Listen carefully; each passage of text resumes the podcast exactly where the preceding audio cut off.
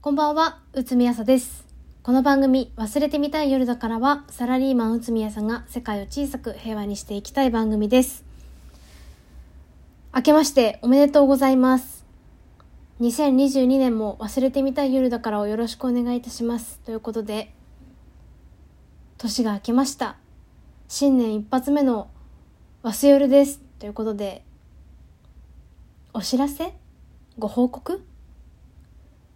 タイトルにあります通り、彼氏ができました。イエーイ。イエーイ。ということでね、あのーシーズン1の第95話で、あの、マッチングアプリで爆速失恋っていう回、あのーざっくり言うと、マッチングアプリでめちゃくちゃ好みな人を見つけたと思ったら、その人が異動になって遠距離恋愛になってしまい破談になってしまったみたいな、まあ、破談っていうかまあ付き合うまで全然言ってなかったんですけど話自体は。でもこうお互いなんかいい感じだなみたいな空気だったんだけど遠距離なんでちょっとなかったことにしましょう。うっすみたいな感じの空気になった後その後私がめちゃくちゃ粘りました。なんか友達に言ったんですよ。そのマッチングアプリで爆速失恋したわみたいな話を何人かにして「え何が問題なの?」って言われて「ほう」みたいな。別に本当に好きなんだったら距離とか関係なくない？って結構友達に言われてあそうかも。って思って私が。確かになみたいな。だって社会人恋愛ってなってそんな同棲とかしてるでもなければこうもうし死ぬほど会うとかないじゃん。なんか週末とかまあ月どのぐらいあるんだ普通のカップルって。分からんけど月1回とか2ヶ月に1回とか会えたら別にいいなって思いでそもそもだよ。そもそもマッチングアプリでこれ以上好みのこれ以上好みの人と出会える確率っていうのはどのくらいなんだって考えたらいやないだろうって思って。でもそっからはちょっと早い早い方がいいわと思ってちょっとすいませんっつってしつこいんですけど。あの電話の時間もらえませんか？みたいな感じで電話の時間もらってでそれを無下にしない人だったから本当良かったんだけど本当いい人なのよ。本当いい人でこう無下にせずよ。ちゃんと取り合ってくれて。で私がちょっともう私が遠くに住んでるっていうことをもう忘れてくれって言って。もうそっちまで会いに行くから、そっちまで会いに行くから、ちょっと私が遠くに住んでるっていう設定をちょっと忘れてもらっていいですかね？っていう話をして、もう一回ね、あの遠距離のことは一旦記憶なくしていただいて、あの普通に会いに行くので、あの、ちょっとなんとか、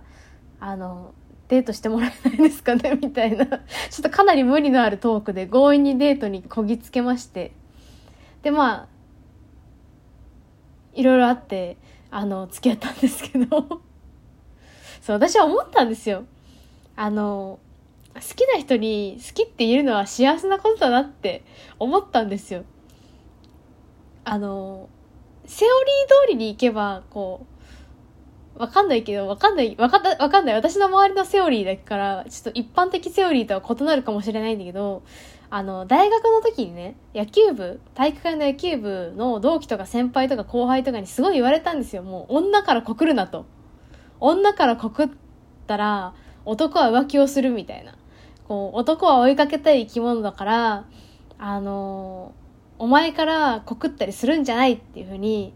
すごい言われて、え、そんなことなくないみたいなこと思ったけど、いや、絶対違うみたいな。女から告るなって言われて、まあそういうもんかって思っていた時期もありましたよ。ありましたが、ありましたが、実体験としてね、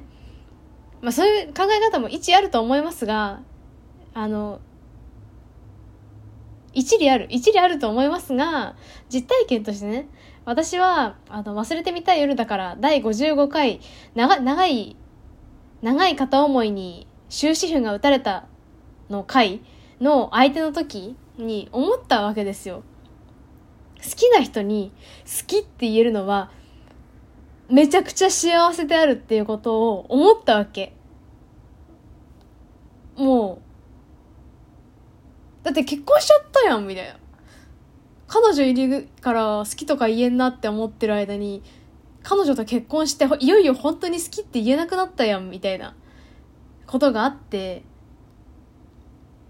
いや、好きな人に好きって言えるのめちゃくちゃ幸せじゃん、みたいな。もう、様式美とかどうでもいいな、みたいな。それに比べればよ。それに比べれば女から告らない方がいいみたいな、男から、男から告った方がいいみたいな、様式美みたいなものは、どうでもいいだろうと。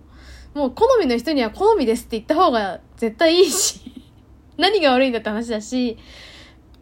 まずめっちゃ好みの人によ。この年で彼女も奥さんもいないっていうのはもう奇跡だろうと。思ったので、もう思った通りにめちゃくちゃ思ったことをそのまんま口に出していたら気づいたら付き合っていました。あの、かなりぬるーっと付き合いました。付き合いたいなみたいな。付き合うみたいな。あ、え、あ、今、うちら付き合ったみたいな。そんな感じで付き合ったんですけど、めっちゃ幸せ。めっちゃ幸せ。ここ、ここ数年間、それこそ忘れてみたい夜だからを始めて2年半経ちますけど、一体ここまでは何だったんでしょうか？っていうぐらい幸せ。あの、付き合い出したのは11月の末なんですけど、だからまだ付き合いたてほやほやなんですけど、いや、幸せ。私の人生はここで完結するんかって思うぐらい幸せ。えーって感じでちょっと幸せに戸惑いつつっていう感じの今日この頃です。なんかなんとなくだけど最近になって思うのはこう自分が幸せになることを自分で難しくしていたというかなんか語り始めてるんですけどなんかなんて言うんだろうなこれ分かる人は分かると思うんだけど。分かんない人は分かんないと思うんだけど大体のことそうなんだけどね。世の中大体のことそうなんだけどあの、胸が張り裂けるような思いとかをしないと恋とは呼べない的なことをちょっと私は軽く思っていたんですけど、いや、そうじゃないよなって 最近冷静に思って、これね、ニュアンスがわかるかな？ちょっと、胸が張り裂けてなくても 別に胸とか張り裂けてないけど、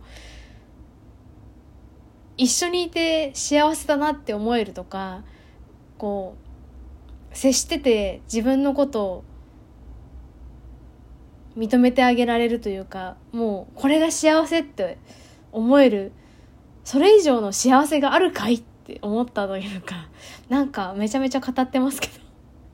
まあ何が言いたいかというととりあえずあの新年明けまして内海朝とても幸せですっていうことが言いたいわけですよ。なんかあの、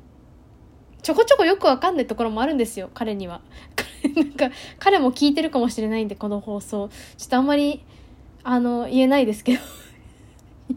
言えなくもないんだけど、なんか、クリスマスプレゼント？クリスマスプレゼント何がいい？って聞いたら、バターケースって言われたんですよねバターケース。